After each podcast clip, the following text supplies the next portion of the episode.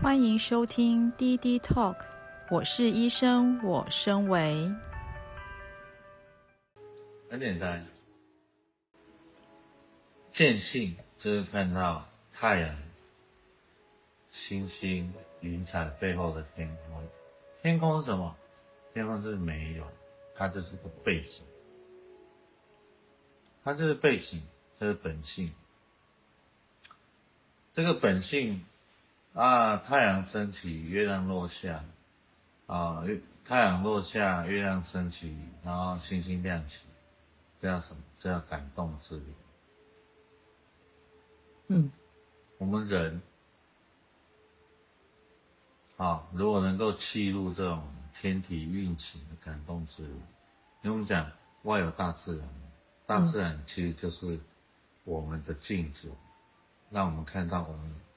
看看哪些地方，这个还不够啊？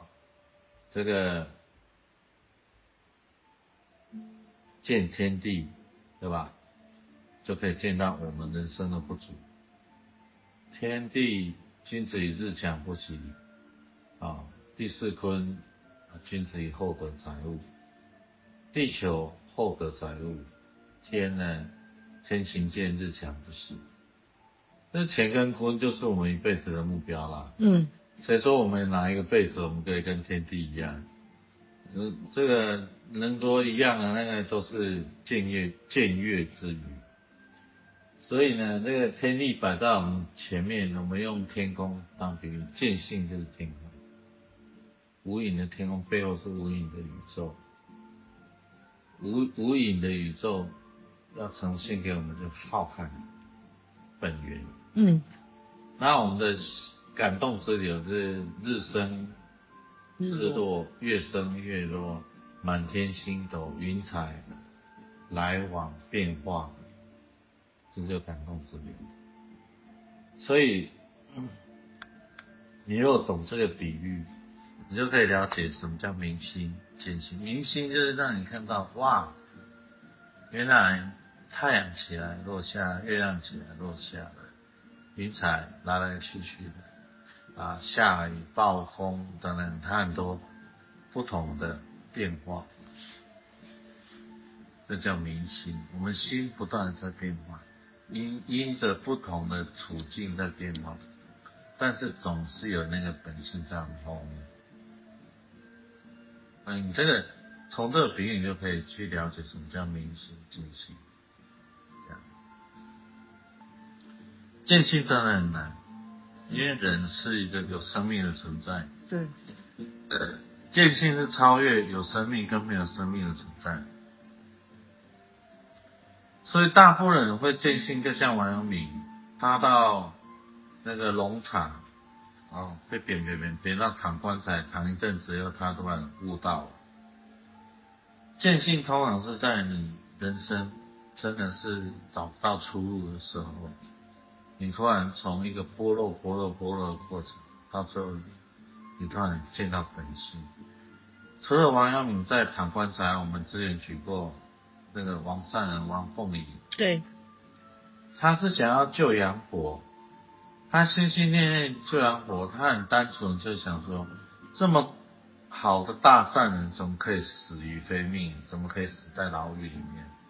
他整个路上都是心心念念怎么救他，他，专心到走路不小心这个绊倒以后跌倒跌到地上，结果一跌到地上，突然半半夜三更，这个整个天就亮，不是天亮了，是他本性现前。就是人在这种很极端很极端的状况里面，他突然会见性。啊，你你你一直在所谓的人生的动的状态啊，我要呃开始努力读书，我要考上台中一中，我要考上台大医学系，我要结婚生子，我事业要怎么样？你一直在动动动动动动的过程中，如果没有任何的挫折，你要坚信很难。嗯，就是它是一个剥落的过程，它是你小的死亡，你有机会看见；更大一点的死亡，你会看见。绝对的死亡，你会绝对的看见。那你绝对的死亡，这种肉体离开的时候，你肉体离开的时候，如果对这世世界那一切，你真的都可以完整的经历、经验、体验，你没有任何挂碍，你很容易就融入本性、本体之中。这个就是佛家讲的，就是像儿子见到妈妈一样，然后融入妈妈的怀里。所以见性这一件事情。对一个总是成功的人，他是缘分最差的。对那种像苏东坡啊，一肚子不合时宜，他一生都被贬官，他反而还容易一点，因为他人生太多挫折，他开始会想说：我这样的人，真的就死在这种不合时宜的社会里吗？难道人生没有其他的精神国度或维度？是我可以安身立命的地方，所以，所以这个部分，这个部分就是道家跟佛家琢磨更多的地方，并不是佛家，呃，儒家没有，嗯，儒家有，儒家你在看中庸的时候，哦，他也会讲到这些明心见性的话，但基本上孔子是，他是不讲理论，他是实践中人，他完全百分百在实践当中。所以呢，这个他不讲天，不讲性，啊，性命与天道，他很少跟弟子讲，啊，他跟几个弟子讲过，颜渊讲过，或其他讲过，那现在不太讲这个，为什么？因为他是饱满的实践者，所以就孔子而言，他是饱满，但就我们世间的人。我们遭遇不一定跟孔子一样，所以我们也需要道跟佛的一个辅助。当我们遭遇这个挫折的时候，例如说我们在疫情中干什么都没有的时候，我怎么安身立命？我怎么样认识到我的本源、我的本性是什么？这也很珍贵啊！所以。本性要得不容易，就是你你你人生中太多的追求，太多的顺境的时候，你就很难很难坚持。所以为什么啊、佛家从小圣到大圣到密圣都要打坐？因为打坐它就是模拟死亡的过程，它透过你肉体的静止不动，甚至痛苦。逼你去看内在那个不动的部分，